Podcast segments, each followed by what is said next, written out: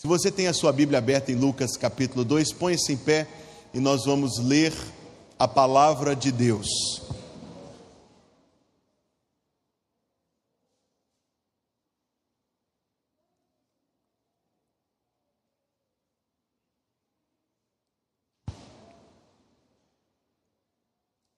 E aconteceu naqueles dias que saiu um decreto da parte de César Augusto para que todo o mundo se alistasse.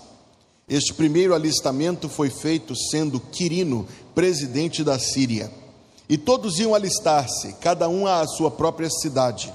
E subiu também José da Galiléia, da cidade de Nazaré, à Judéia, à cidade de Davi, chamada Belém, porque era da casa e família de Davi a fim de alistar-se com sua mulher Maria, desposada com ele, a qual estava grávida. E aconteceu que, estando eles ali, se cumpriram os dias em que ela havia de dar à luz. E deu à luz a seu filho primogênito, e envolveu-o em panos e deitou-o numa manjedoura, porque não havia lugar para eles na estalagem. Ora, havia naquela mesma comarca pastores que estavam no campo e guardavam durante as vigílias da noite o seu rebanho. E eis que o anjo do Senhor veio sobre eles, e a glória do Senhor os cercou de resplendor, e tiveram grande temor. E o anjo lhes disse: Não temais, porque eis aqui vos trago novas de grande alegria, que será para todo o povo, pois na cidade de Davi vos nasceu hoje o Salvador que é Cristo o Senhor. E isto vos será por sinal: achareis o menino envolto em panos e deitado numa manjedoura. E no mesmo instante apareceu com o anjo uma multidão dos exércitos celestiais, louvando a Deus e dizendo: Glória a Deus nas alturas, paz na terra, boa vontade para com os homens. E aconteceu que, ausentando-se deles os anjos, para o céu, disseram os pastores uns aos outros: Vamos, pois, até Belém e vejamos isso que aconteceu e que o Senhor nos fez saber. E foram apressadamente e acharam Maria José e o menino deitado na manjedoura. E vendo-o, divulgaram a palavra que acerca do menino lhes fora dita. E todos os que a ouviram se maravilhavam do que os pastores lhes diziam. Mas Maria guardava todas estas coisas, conferindo-as em seu coração. E voltaram os pastores, glorificando e louvando a Deus por tudo o que tinham ouvido e visto, como lhes havia sido dito. E o povo de Deus diz: Amém. Você pode se sentar. Ao entrar na igreja hoje, você encontrou o salão de culto e o salão de convivência por onde entramos, um pouco diferente de como viu no domingo ou na quarta-feira passada. É que nós já colocamos a nossa decoração natalina, como nas casas de muitos de nós já também fizemos, preparando as nossas casas para a comemoração, mais uma vez, do nascimento do Senhor Jesus Cristo. Então, na mensagem desta manhã, que não é propriamente uma pregação como os irmãos me ouvem trazer nos domingos, eu quero primeiro responder a uma pergunta. A pergunta: devem os crentes comemorar o Natal? E a resposta é sim, mas eu quero responder aos irmãos por quê. E em seguida eu quero falar um pouco sobre o significado destes decorativos que estamos utilizando, e é no significado que reside a razão por que nós estamos fazendo uso deles de forma tão bela e de forma tão tocante, principalmente a partir de quando compreendermos o que eles representam. Então a pergunta é: devem os crentes comemorar o Natal? A resposta é sim. Um óbvio sim. Porque a Escritura Sagrada centra-se em Jesus Cristo. As profecias a respeito do seu nascimento, a sua vinda, tão maravilhosa como foi, o cântico dos anjos irrompendo de alegria, os magos viajando do distante Oriente, atravessando perigosa distância para que pudessem estar presentes ao pé do Salvador recém-nascido. Tudo isto, irmãos, mostra que aquela noite em que Jesus Cristo nasceu foi a noite mais marcante da história humana o nascimento mais importante que o mundo já viu. Por isso, pelo fato simples e, no entanto, maravilhoso de que Deus veio a este mundo encarnado como um ser humano para nos salvar, é que nós comemoramos com festejos irrompidos o nascimento de Jesus Cristo e o fazemos ano após ano com crescente maravilha. Quanto mais nós contemplarmos este milagre maravilhoso, mais e maior será a nossa alegria nesta santa festa e nesta comemoração. Alguém objeta: Jesus Cristo não nasceu em 25 de dezembro. Eu respondo: muito provavelmente não. O fato de que os pastores estavam com as ovelhas no campo, como diz capítulo 2, versículo 8, nos diz que esse nascimento aconteceu numa noite quente. E 25 de dezembro não é quente, não em Belém. Pelo contrário, seria provável o campo estar até com uma neve finíssima e, portanto, inadequado para que os pastores estivessem com as ovelhas lá. Mas se isto é verdade, também é verdade o seguinte: que nós de fato não sabemos em que dia Jesus Cristo nasceu, nem por aproximação. Eu sei que as igrejas da Grécia e da Rússia comemoram o Natal em março talvez mais apropriado, por ser de fato uma época mais quente do ano naquela região. E nós também conhecemos aqueles argumentos que nos dizem que o Natal, você já ouviu isto, é uma festa pagã, uma festa idólatra, porque pegou uma festa antiga dos romanos e a transformou na comemoração do nascimento de Jesus Cristo.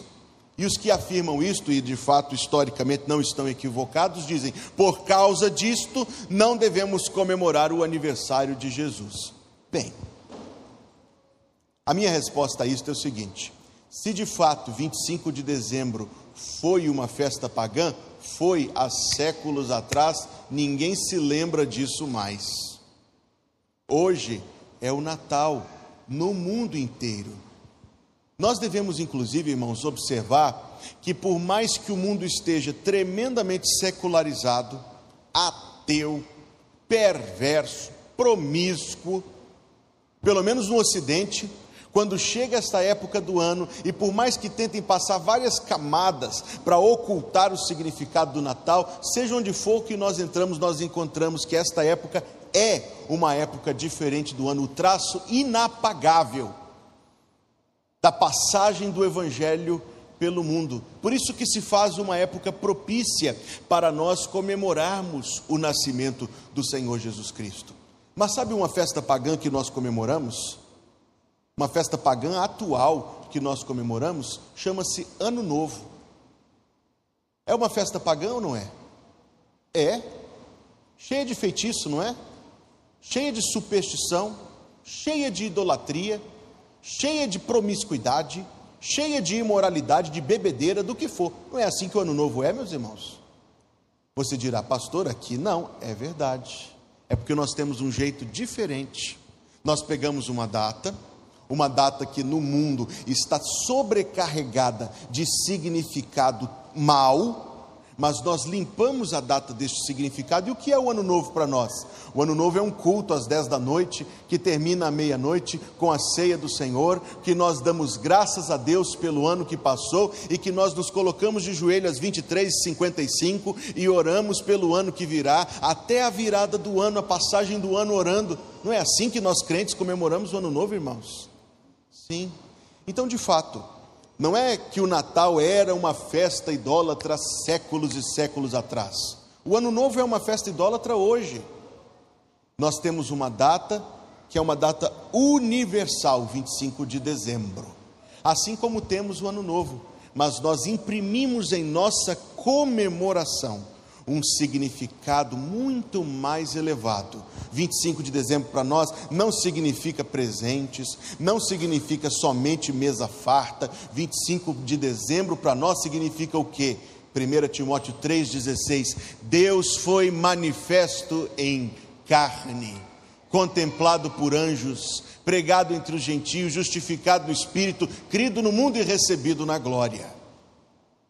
É isto que 25 de dezembro para nós significa. Então, sim, muito provavelmente Jesus Cristo não nasceu nessa época do ano, mas é a data das datas a grande data que nós temos uma oportunidade. Quantos de nós não encontraremos amigos, vizinhos, familiares, colegas, cujo coração está fechado aos nossos convites o ano inteiro, mas que talvez o coração esteja um pouquinho sensibilizado a participarem dos cultos, das cantatas, das oportunidades que nós temos de evangelizar nesta época?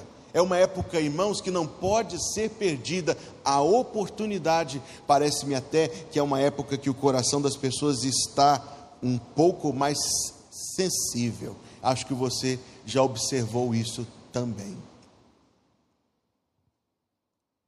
Como toda festa na sua casa, se você vai comemorar um casamento, não é, Rômulo? Se você vai comemorar o nascimento de uma criança, não é, Vitor? Se você está preparando a casa para um acontecimento marcante, você se prepara com muita antecipação. Não é uma coisa que se faz de um dia para o outro. E igualmente, se o Natal é a maior festa da nossa vida, ao lado da Páscoa, da ressurreição de Jesus Cristo, nós comemoramos com antecipação. Nós pomos dias, semanas antes já em festa, já a casa pronta para a comemoração. Agora observe estes símbolos que foram postos aqui. O primeiro deles, o principal aqui à minha direita, chama-se árvore de Natal. Quem introduziu a árvore de Natal na comemoração cristã? Foi um homem chamado Martinho Lutero. Já ouviu falar dele? Já? Eu também. Martinho Lutero introduziu o pinheiro como uma simbologia.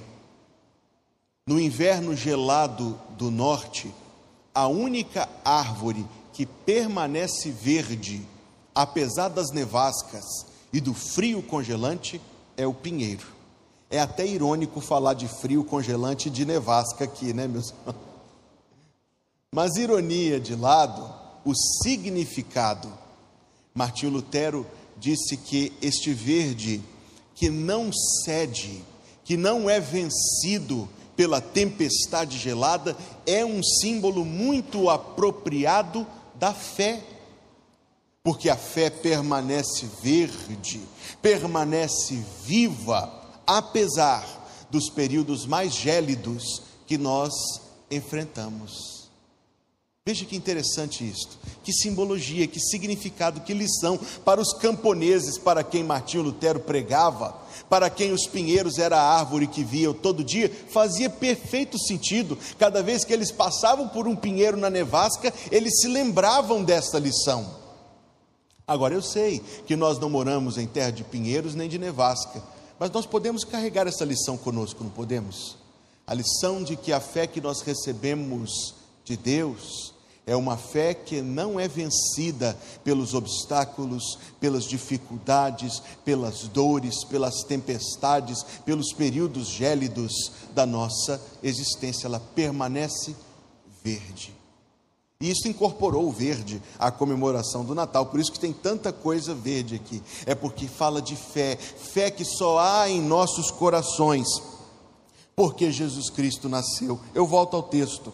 No mesmo instante, diz o versículo 13: apareceu com o anjo uma multidão dos exércitos celestiais, louvando a Deus e dizendo: Glória a Deus nas alturas, paz na terra, boa vontade para com os homens.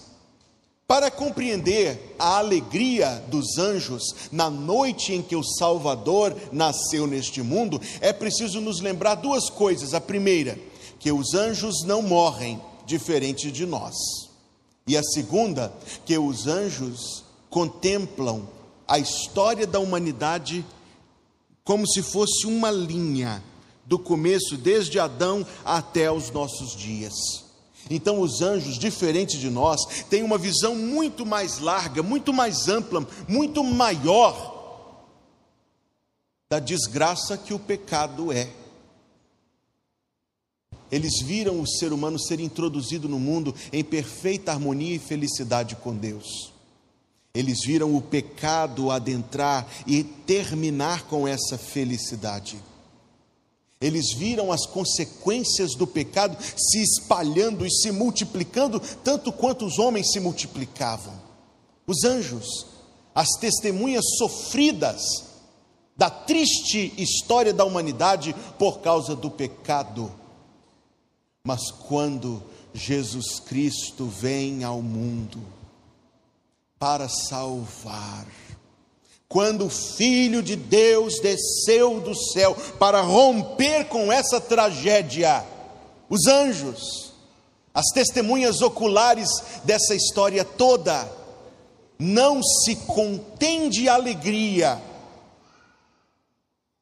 descem do céu à terra, com a permissão divina, é claro, para transbordar de gozo eufórico Glória a Deus.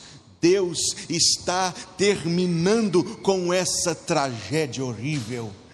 Deus está vindo ao mundo para salvar essas pobres criaturas.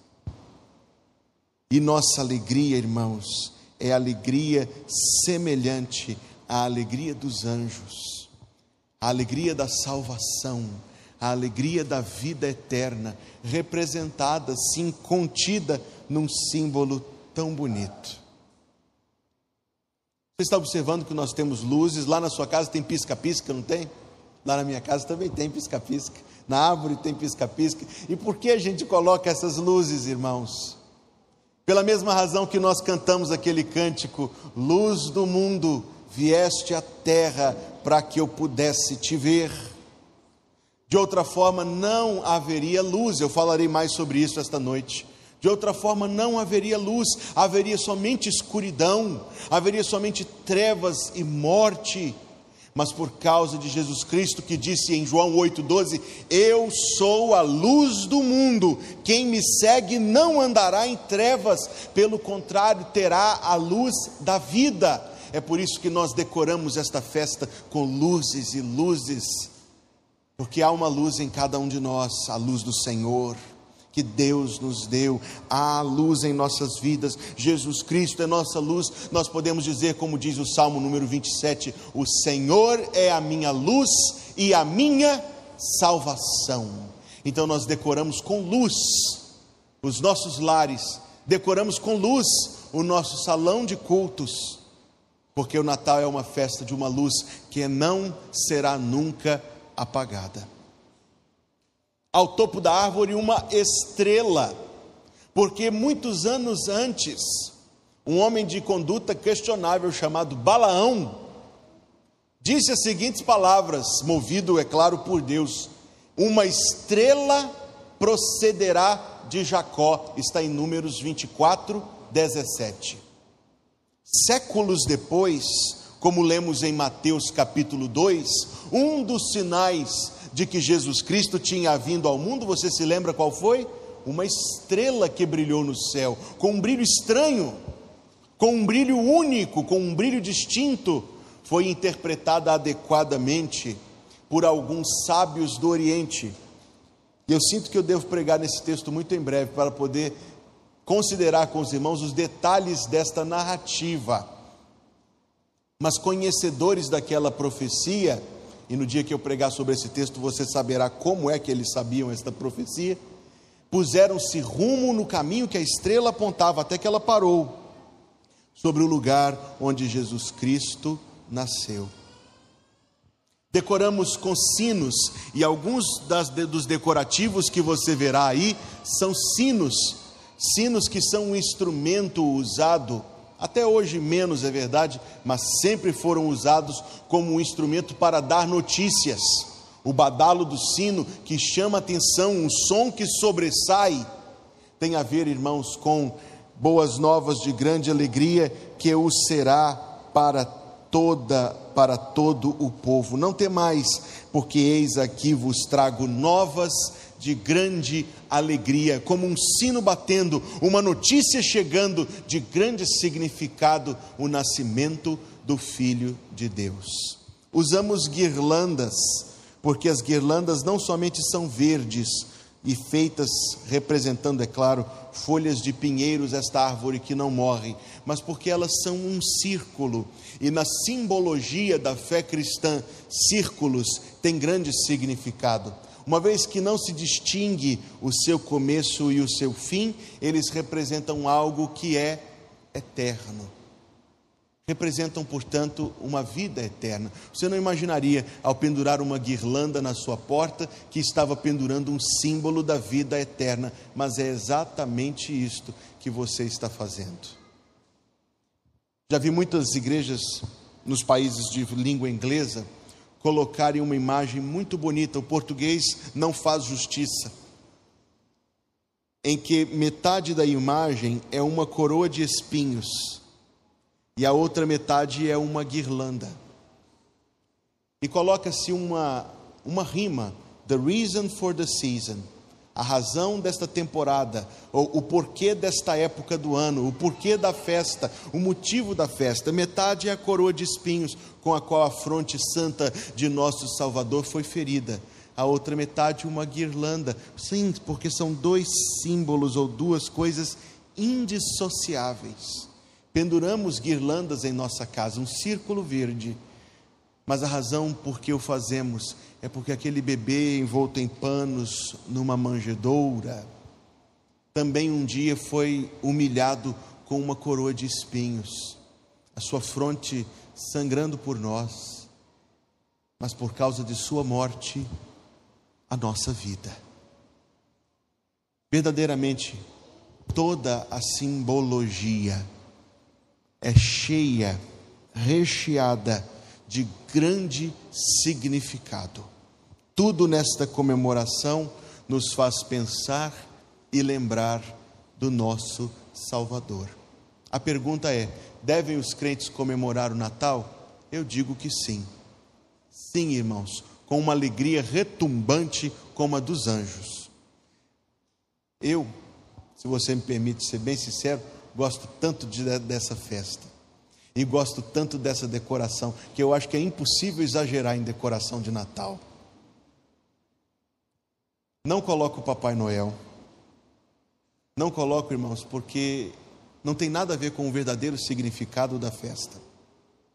Mas no que diz respeito a guirlanda, sino, estrela, luz, árvore de Natal, tudo que me remete ao meu Salvador, eu coloco sim. E te encorajo a fazer. E te encorajo a esses próximos domingos olhar para essa decoração e não só dizer assim: puxa, ficou linda a decoração de Natal da igreja. Um pouco mais. Ficou mesmo, ficou muito linda, mas um pouco mais. Que a gente possa olhar para o significado. Não existe comemoração senão a Páscoa. Não existe comemoração tão ligada ao Evangelho quanto o Natal. A ideia é simples, a mensagem verdadeira de que Deus veio ao mundo para nos salvar. Eis que vos trago novas de grande alegria, é que hoje vos nasceu, pois na cidade de Davi vos nasceu hoje o Salvador, que é Cristo o Senhor. E no mesmo instante apareceu com um anjo uma multidão dos exércitos celestiais, louvando a Deus e dizendo: Glória a Deus nas alturas, paz na terra, boa vontade para com os homens. E o povo de Deus diz: Amém.